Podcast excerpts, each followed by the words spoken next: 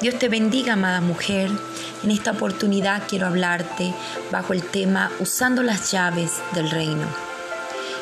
El problema no es la puerta cerrada que tienes frente a ti. El problema que tú crees no es esa puerta. Dios abre puertas que nadie podrá cerrar. Entonces, la solución a esa situación o el problema no está en la puerta, sino en la llave que uses para abrir aquella puerta de bendición para ti. Usa las llaves correctas. Prueba las llaves que Dios te ha dado.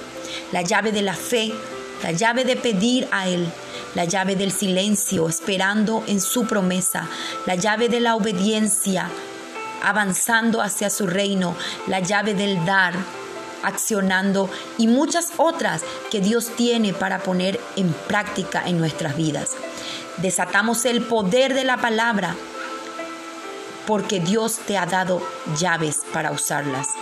Hay una llave maestra que está en Proverbio 18, 16 y dice, la dádiva del hombre le ensancha el camino y le lleva delante de los grandes.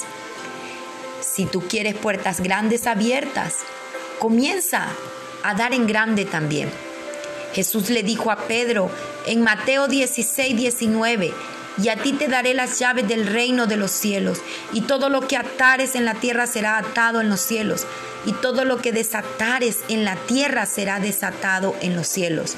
El hombre recibió de Dios esa autoridad divina al ser investido de poder. De su Espíritu Santo nos ha llenado Él para que usemos las llaves.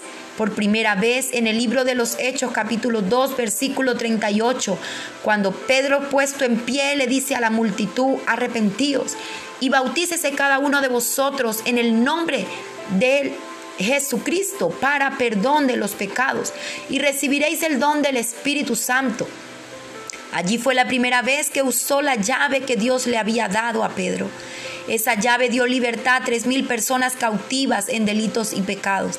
Y hoy sigue usando la llave con fe para desatar vidas, para liberar cautivos, para dar vista a los ciegos. Tú puedes hacer esta obra especial en la vida de alguien que necesite. Sea un canal de bendición, sea un canal de salvación a otros que desean recibir sanidad y salvación para sus almas. Sigue creyendo a Dios, sigue dando, sigue sembrando. Todo lo que has dado recibirás multiplicado.